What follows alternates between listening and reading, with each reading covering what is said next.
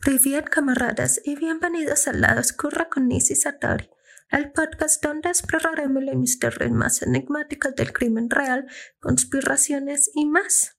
En cada episodio nos adentraremos en los detalles más perturbadores y desconcertantes de las historias que han conmocionado al mundo, desenterrando la verdad detrás de cada enigma.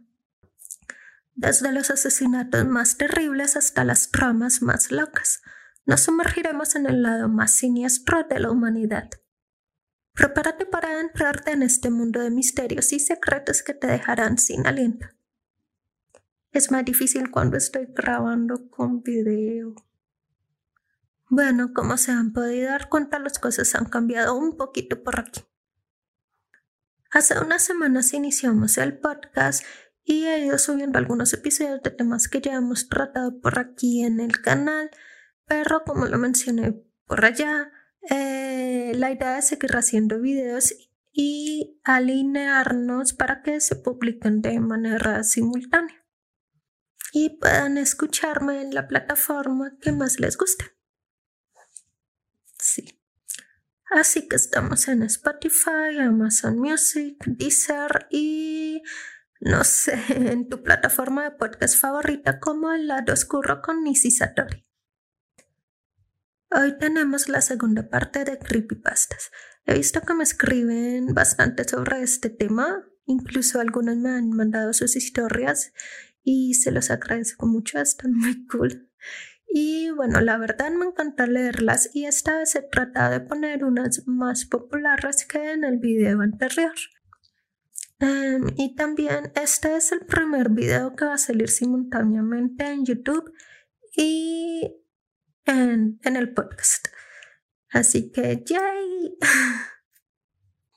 Ahora sí empezamos con la primera creepypasta. Esta me la mandaron hace un ratito por Instagram y pues estaba muy... Empecemos. Yo era un simple empleado que vivía cerca de Smallshore en un viejo pueblo de las afueras de Alabama. En la década de los 90, Nickelodeon se cambió de residencia para desarrollar sus series en el pueblo donde yo vivía. Recuerdo que una vez iba camino al mercado a comprar algún postre para la manada que habitaba en mi casa. Para mi mala suerte, uno de los principales funcionarios de Nickelodeon me vio pasar, al parecer sin ningún destino, así que me llamó. Tenía una mirada profunda y alarmante. Era muy alto y musculoso. El miedo invadió mi cuerpo, pues yo no acostumbraba a ver personas de estas dimensiones. Con mis raíces mexicanas, en mi familia éramos bajitos y delgados, aunque hablábamos inglés como todos unos gringos. En fin, volviendo a ese momento, yo me acerqué lentamente y me tocó el hombro. Me paralicé. Me dijo que no me asustara, que no me haría daño. En ese momento me sentí aliviado. Sus palabras fueron estas. Me llamo Doug, Doug Hemsworth. Estamos haciendo una prueba para un nuevo episodio de Bob Esponja. Llamamos a personas a las que probablemente les gustaría ir a ver. Yo, sin que me preguntara nada, enseguida le dije que yo entraría pues a los chicos de mi casa les gustaba mucho esta serie. Me metieron a un cuarto muy oscuro, con muchas cortinas de terciopelo, una pantalla enorme, como la de un cine, o creo que mucho más grande, no me percaté. Habían unas 30 personas ahí dentro. Cuando Doug dio la señal, comenzó a rodar el capítulo más abominable que vi en mi vida y que me marcó para siempre. El intro no era normal. Era algo así como de estilo gótico y gore. El pirata que siempre aparecía tenía una voz grave y burlona, a la vez que causaba miedo. En vez de decir ¿Están listos, chicos? decían adultos. ¿Ya quieren que comience la aventura de Bob Esponja sangrienta?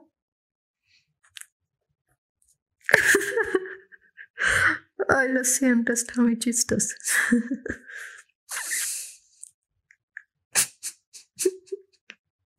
Yo me asusté bastante. Honestamente pensé que era una broma o algo así, pero no. no lo era.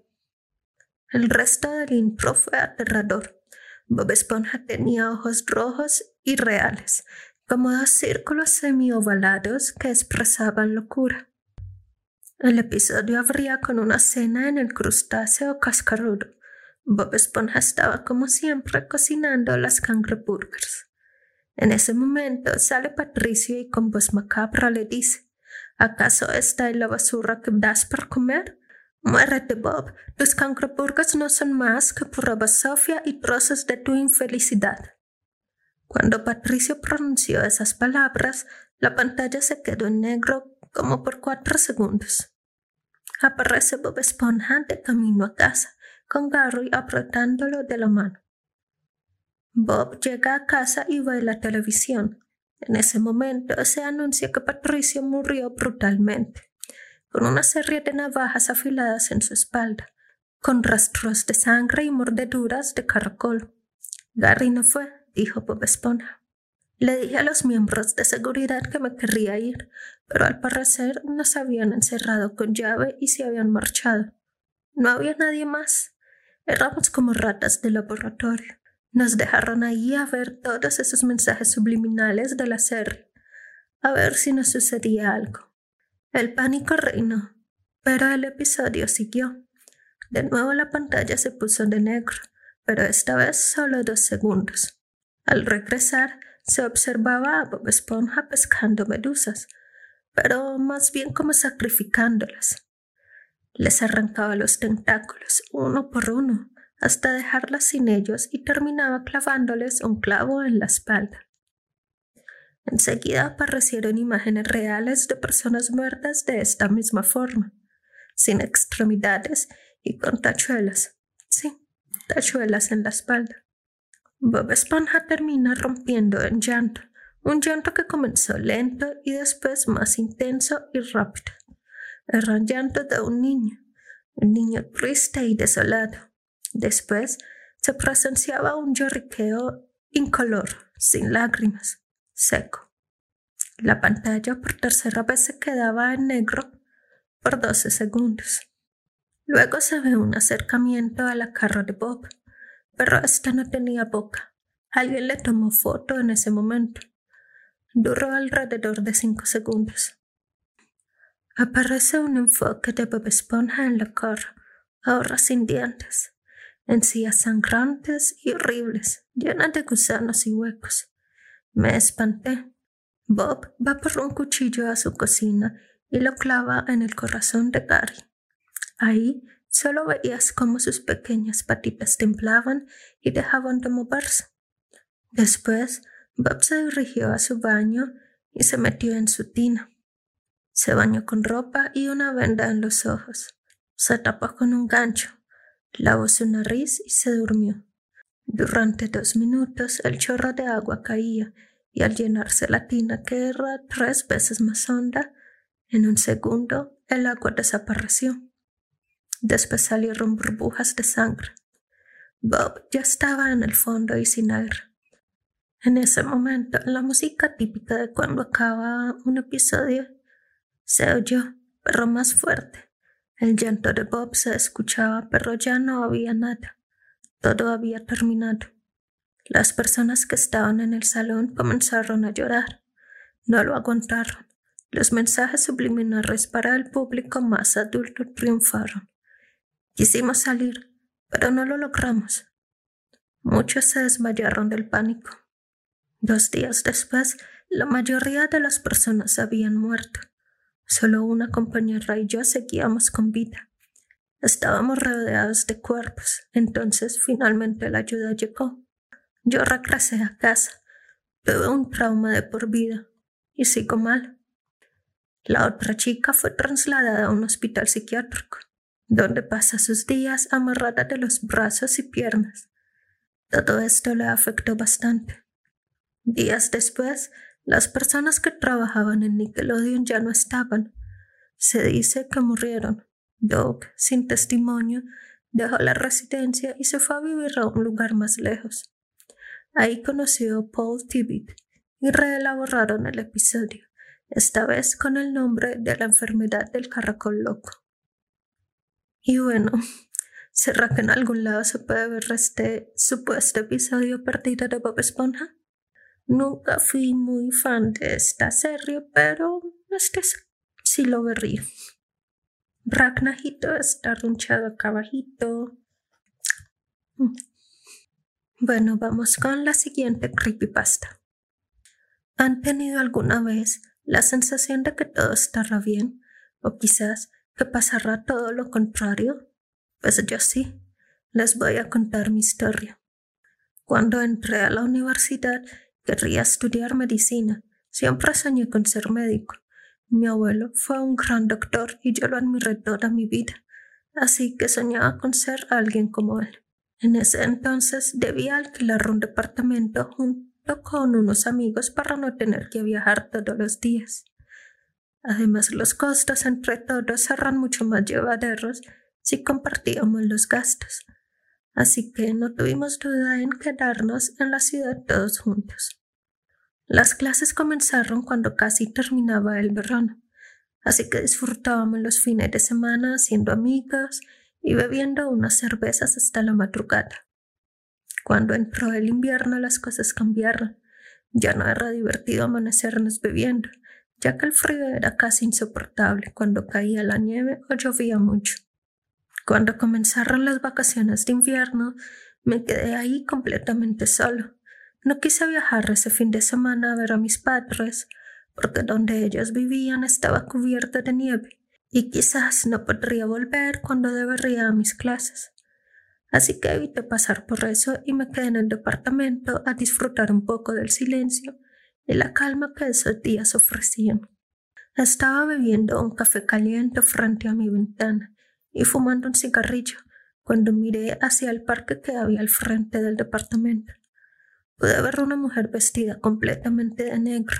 Portaba un paraguas y tararraba una canción que parecía que solo yo podía escuchar, ya que no veía a nadie más observándola como yo, incluso a quienes pasaban por su lado corriendo para ocultarse pronto de la nieve que caía copiosamente.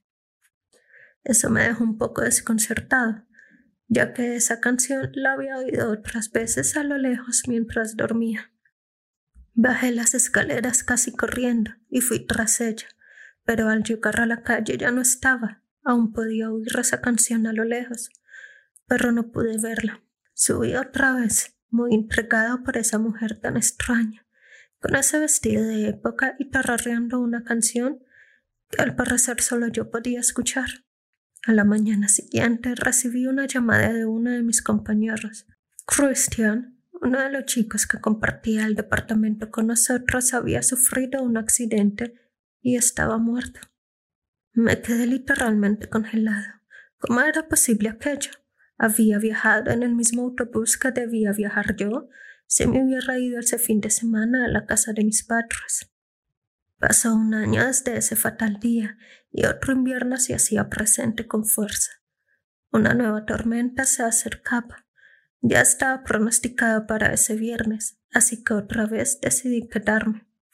Claudia y Julia viajaron esa tarde. Juan y yo nos quedamos en casa. Esa noche volví a ver a aquella mujer Llamé a Juan a la ventana sin decirle nada, pero él no podía ver lo que yo veía. Tampoco podía oír el canto de esa mujer, así que me imaginé que se dirigía solo a mí. Quizás era solo una advertencia. Quizá me estaba avisando que debíamos quedarnos ahí y no viajar. Entonces, lo primero que hice fue recordar a las chicas que se habían ido esa mañana a sus casas. Llamé a una de ellas y estaban bien, cada una con sus familias. Eso me dejó más tranquilo. Y la verdad llegué a pensar que estaba volviéndome paranoico y un poco loco. La tarde siguiente a esa noche, Juan fue por unas cosas al supermercado mientras yo me escupaba de la comida. Cuando regresaba a casa fue arrollado por un automóvil que perdió el control por la nieve que había caído ese día. Fue hospitalizado una semana, hasta que volví a ver a esa mujer y supe lo que pasaba. Esa misma tarde recibí un llamado de sus padres. Juan había muerto. Cuando Claudia y Julia pudieron volver, decidieron irse del apartamento. llegaron a pensar que estaba embrujado o que tenía alguna maldición, así que tomaron sus cosas y se largaron de ahí. No supe de ellas hasta que volvimos a la universidad pasado el invierno. Cuando estaba en mi penúltimo año, seguía viviendo solo. De alguna forma, la soledad era mi mejor compañía, o quizás me hizo sentido lo que las chicas pensaban y decidí hacerme responsable de aquello. Trabajaba en las tardes en el supermercado empaquetando y podía aliviar un poco el bolsillo de mis padres de tantos gastos. Y así pasaba mis noches, mirando por la ventana con un café y un cigarrillo en la mano mientras estudiaba. Otro invierno se hizo presente, otra tormenta, y otra vez esa mujer. Cuando la vi venir salí de inmediato a encontrarla. Esta vez la esperaba en el parque. Se sentó junto a mí en la única banca que había debajo de un poste de alumbrado y le pregunté con la voz temerosa qué era lo que ocurría. Ella dejó de tarrerear esa tenebrosa canción. Su rostro lo cubría una especie de túnica y el extraño paraguas de terciopelo que llevaba consigo. Bajó la cabeza sin mirarme y me dijo Algunos hemos sido elegidos para hacer grandes cosas pero otros han sido elegidos para aceptar su destino. En ese momento no lo entendí. Ella se paró de ahí y desapareció en el camino cubierto de nieve. ¿Acaso era la muerte? Pero, ¿qué cuento pintaba yo en todo esto? No lo podía entender y desde ese día no la volví a ver. El tiempo pasó y me gradué con honores. Comencé mi práctica en el hospital más grande de la ciudad donde las urgencias llegaban a diario. Entonces lo pude entender. Cada vez que llegaba la hora para alguien podía oír a lo lejos aquella canción. Mi tarea no siempre era salvar vidas, sino que también era hacerle entender a las personas de la mejor manera posible que debían aceptar su destino. Muchos años han pasado desde entonces. He tenido una vida digna y muy agradable.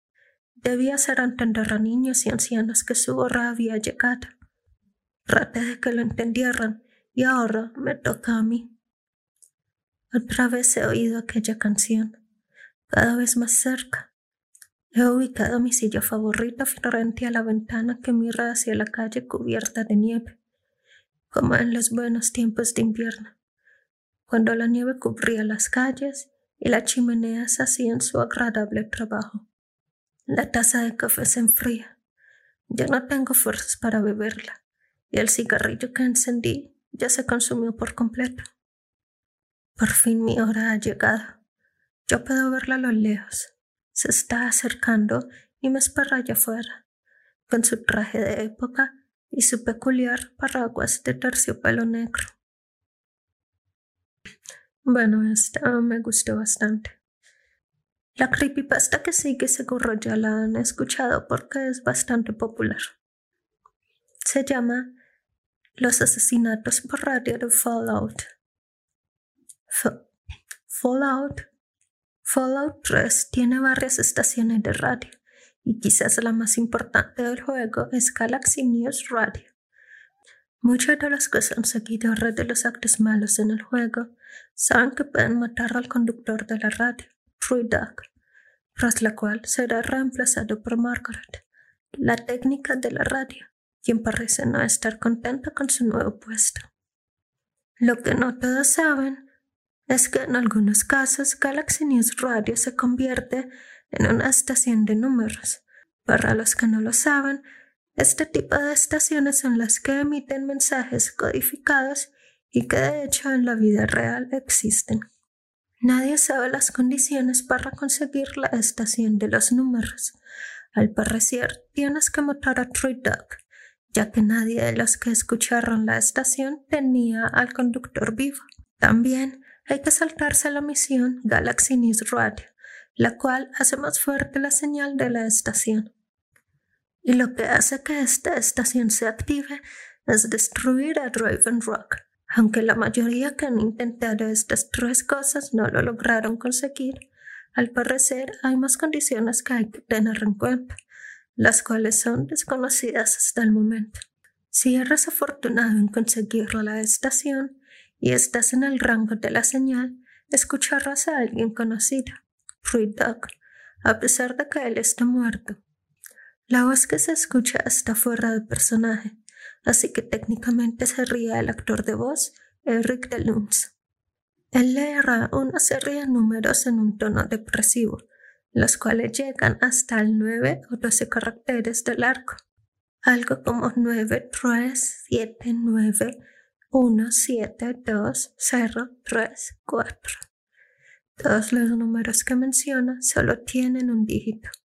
Los números son seguidos por una larga cadena de código Morse, seguido por la canción I Don't Want to Set the World on Fire.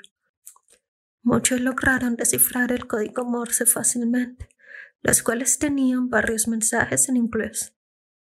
Estos mensajes se escuchaban mundanos y a veces graciosos, como por ejemplo, acabo de lavar el carro, quizá comida china para la cena, o ya viste mi video en YouTube. Los mensajes que se escuchaban no tenían nada que ver con el mundo de Follow Trust, sino que tenían que ver con el nuestro, el mundo real. Varios mensajes eran como la reina murió, el mundo llora, este día todos somos británicos. Oh, no puedo creer que lo hicieran. No falta mucho, el ruido. Ya no soporto ese ruido. Tengo una pistola en el ático. Un usuario de un foro se dio cuenta del significado de los números cuando vio el mensaje 12055282010. ¿De qué estás hablando?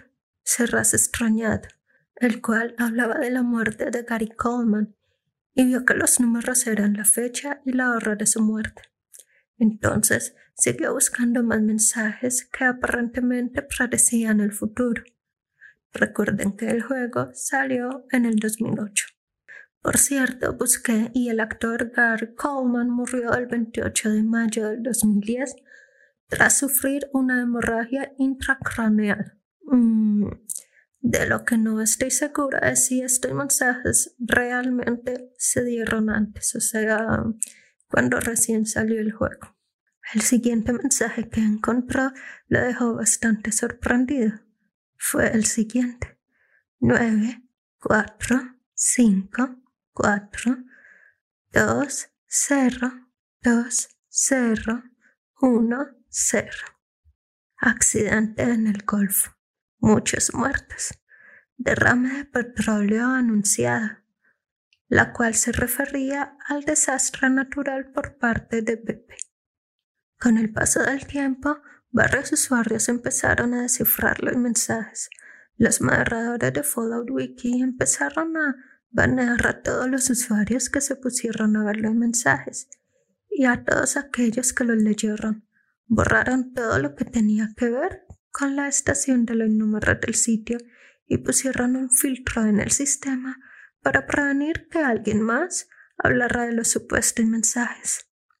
Muchos usuarios, sin embargo, se comunican por mensajes para seguir discutiendo sobre el tema. Algunos de estos otros mensajes son La reina murió hoy. El mundo llora. En días como estos todos somos británicos. 18.30, septiembre 8 del 2022. De nuevo, no sé si realmente este mensaje salió antes de que muriera la reina. El otro mensaje es, no puedo creer que Britney ganó el Oscar. 21.33, febrero 27 del 2023. Y bueno, Creo que a estas alturas ya sabemos que eso no pasó. El otro mensaje dice, no puedo creer que lo hicieran. No falta mucho. Les advirtieron, pero tenían que seguir estirando los límites de la ciencia. El ruido. No puedo soportar más ese ruido. Y la luz. Dios mío. Y el universo se desenreda lentamente alrededor nuestro. No esperaré por mi muerte. Tengo una pistola en el ático. Este es el único mensaje que no tiene números, así que ni idea de qué se puede tratar realmente. La fecha más lejana registrada fue el 1-27, julio 6, 2027. Y bueno, sí estamos vivos por ese momento, guarden la fecha para que todos sepamos de qué se trata. Bueno, este sí estuvo cool, la verdad. Creo que a veces salen muchos creepypastas un poco elaborados que son entretenidos de leer, pero que no dejan pensando demasiado. Y pues lo interesante de este es saber si realmente eh, las fechas que dieron fueron antes de que las cosas sucedieran y bueno, pues está la fecha del 2027, vamos a ver qué pasa. Vamos con la siguiente creepypasta, algo un poco más de terror. Se dice que a las afueras de la preciosa ciudad mexicana de Durango hay una hacienda conocida como Nabocayán, muy cerca del río Tonal. Cuentan que hace muchos años el gobernador municipal vio necesario levantar un puente justo por encima de un río, ya que en la época de lluvias el cauce crecía de un modo tan alarmante que las personas que se arriesgaban a cruzar casi siempre encontraban la muerte. Además, esta circunstancia también imposibilitaba el comercio entre los habitantes a ambos lados del arroyo. Así es como mandó a llamar al mejor ingeniero de la ciudad, un hombre habilidoso que ya había llevado a cabo varias obras de construcción con excelentes resultados. El gobernador le dio un plazo para terminar el puente antes de la siguiente temporada de lluvias. La paga, por supuesto, sería muy buena y el prestigio que ganaría por dirigir semejante proyecto incomparable. Sin embargo, le advirtió que de no terminar el encargo a tiempo, no solo perdería la mitad del dinero prometido, sino que su reputación quedaría arruinada para siempre. El ingeniero se puso en marcha, contratando a los mejores albañiles y asistentes para que el puente fuera hermoso y seguro. Pero sucedió que solo tres días antes de que el periodo establecido llegara a su fin, hubo una tormenta imprevista y el río creció tanto que la corriente arrasó con lo que se había construido, quedando en su lugar no más que un montón de escombros y lodo. Viendo el desastre, el ingeniero cayó en la desesperación y se sentó a lamentarse a un lado de las aguas. Entonces vio a un hombre de baja estatura, tapado con un sombrero que ocultaba su mirada y únicamente mostraba una sonrisa desconcertante. ¿Cuál es tu pena, amigo mío? le preguntó al ingeniero. Estoy perdido. Todos mis esfuerzos para construir el puente no han valido de nada. Perderé mucho dinero y también mi reputación como el mejor en mi profesión. El hombre extraño sonrió y se presentó a sí mismo como el diablo.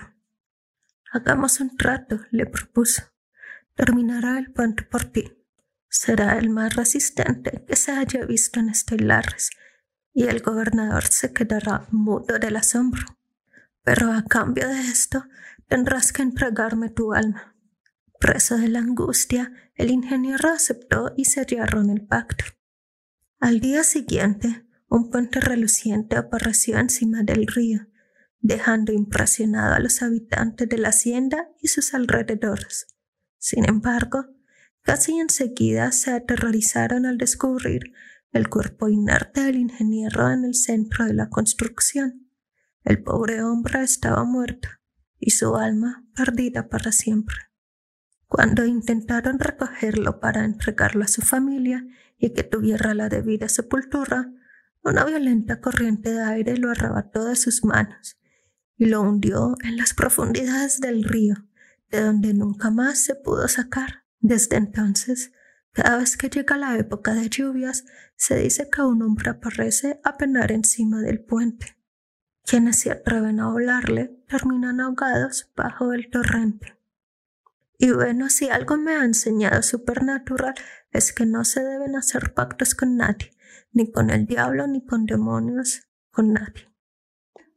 Vamos con el siguiente, que hace poco vi en Twitter en un hilo como si se tratara de algo real. Y bueno, yo ya lo había leído hace tiempo y la verdad es bastante obvio que se trata de una creepypasta, pero bueno. Esta se conoce como el proyecto Abigail. El 14 de julio del 2003 el gobierno de los Estados Unidos reveló oficialmente la existencia del Área 51. El Área 51 es una base militar altamente secreta ubicada en el desierto de Nevada en Estados Unidos. Se cree que esta instalación se utiliza para llevar a cabo investigaciones y pruebas clasificadas de tecnología militar y aeroespacial avanzada. Este lugar ha sido objeto de muchas teorías conspirativas a lo largo de los años, en gran parte debido a su naturaleza altamente secreta y a las restricciones de acceso impuestas por el gobierno. Muchos creen que el Área 51 alberga tecnología extraterrestre y que se utiliza experimentos secretos para desarrollar tecnología de origen alien. Aunque el gobierno de los Estados Unidos ha reconocido la existencia de este lugar, ha negado enérgicamente cualquier actividad relacionada con extraterrestres o tecnología alienígena. Sin embargo, debido a la falta de transparencia en torno a las operaciones que se llevan a cabo en la base, la verdad sobre lo que realmente sucede ahí sigue siendo un misterio para el público en general. Otro tema de lo que se habla mucho es sobre la creación de armas de destrucción masiva y experimentos con seres humanos. Y sobre esto último trata nuestra historia. Es el caso del denominado Proyecto Abigail, uno de los primeros experimentos que supuestamente se llevaron a cabo en el Área 51. Esta historia fue filtrada por un antiguo empleado de limpieza que trabajó en el lugar el cual accedió a revelar esta información a costa de su propia vida, porque se veía incapaz de seguir llevando la pesada carga de guardar este secreto. Todo comenzó en 1945. En esta época, el Área 51 operaba bajo el nombre de Campo Auxiliar de la Fuerza Aérea de Indian Springs. La Segunda Guerra Mundial acababa de terminar, y según cuenta, la base había sido construida para el desarrollo y resguardo secreto de armamento avanzado, y en esta época inmediatamente posterior al fin de la guerra continuó con este propósito, hasta que, en medio de la Guerra Fría y la amenaza constante de una guerra con la Unión Soviética, el gobierno aprobó el uso de la base para experimentos de tipo biológico. El gobierno consideraba crucial el desarrollo de armas biológicas para mantener su hegemonía mundial y superioridad armamentística sobre el resto de las naciones. Fue así como uno de los científicos más importantes y mejor reputados del lugar, Albert Wonstor, decidió iniciar uno de los proyectos más importantes. Por desgracia, nadie estaba dispuesto a ofrecerse como conejillo de indias para un proyecto cuya metodología no estaba definida en su cuerpo quién sabe cuántas y qué clase de sustancias y mutilaciones con el fin de que Wonstor cumpliera su sueño. Arrancase un suicidio. Adicional a esto, la persona en la que se llevaría a cabo los experimentos debía ser alguien de completa confianza, es decir, alguien sin amigos o familia que fuese capaz o tuviese intención de denunciar el proyecto públicamente y demandar a la base o al gobierno de los Estados Unidos.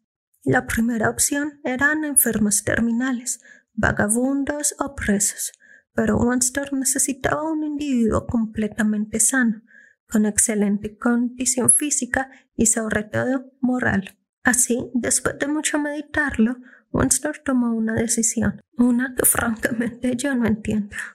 La persona indicada para recibir aquel experimento era su propia hija, Abigail Winston, una joven universitaria que estudiaba para seguir los pasos de su padre y quizá algún día convertirse en una científica al servicio de la Área 51.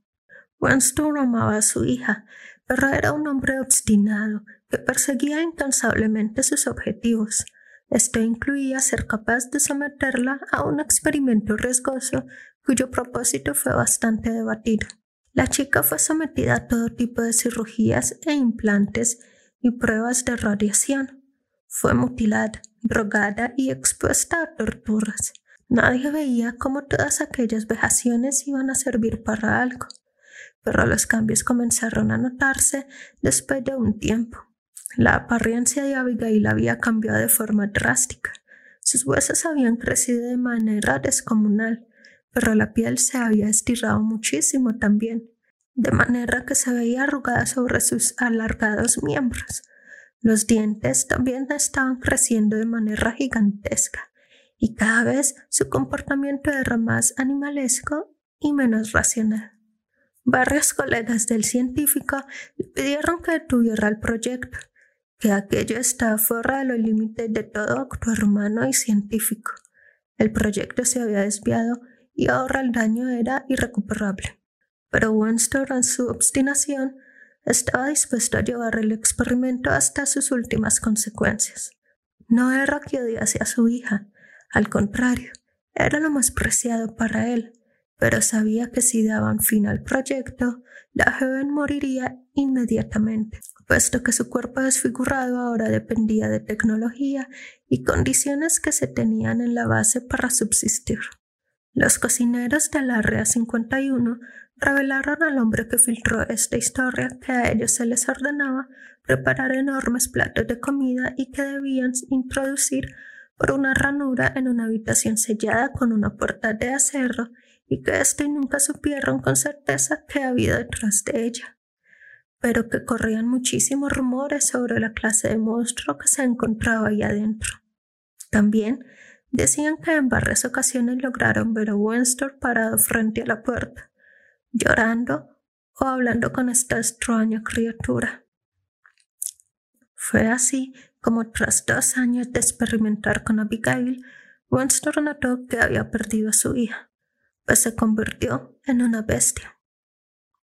Oficialmente, el proyecto había fracasado. Winston se había dado cuenta del error que había cometido.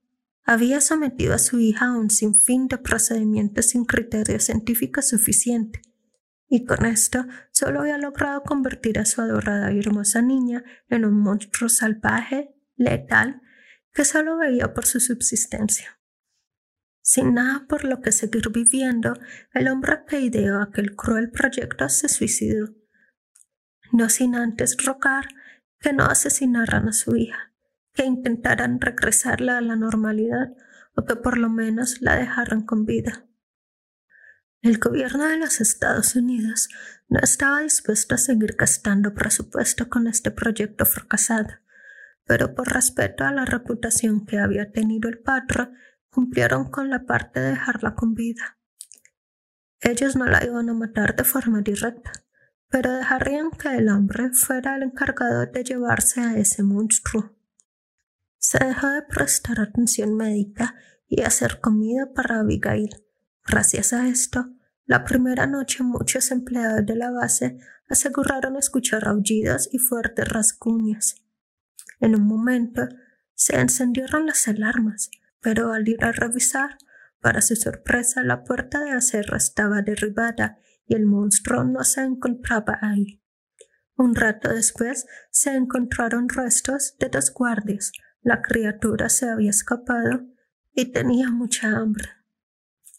Inmediatamente se llevó a cabo una extensiva operación de búsqueda y captura dentro de la base y sus alrededores.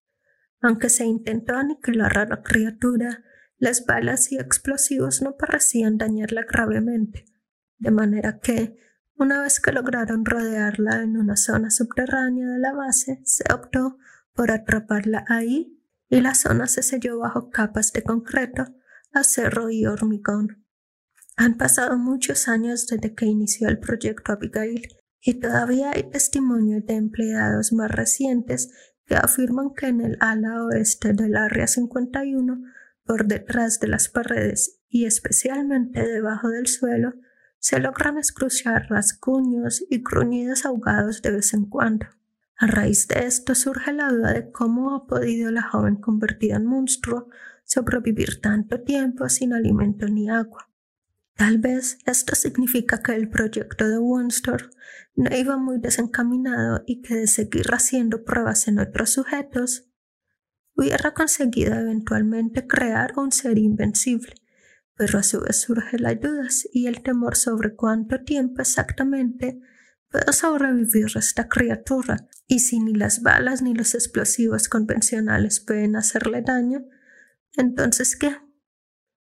Hoy en día se cree que Abigail es uno de los motivos por los cuales el Área 51 es tan resguardada. No saben qué es y no se sabe cómo combatirlo.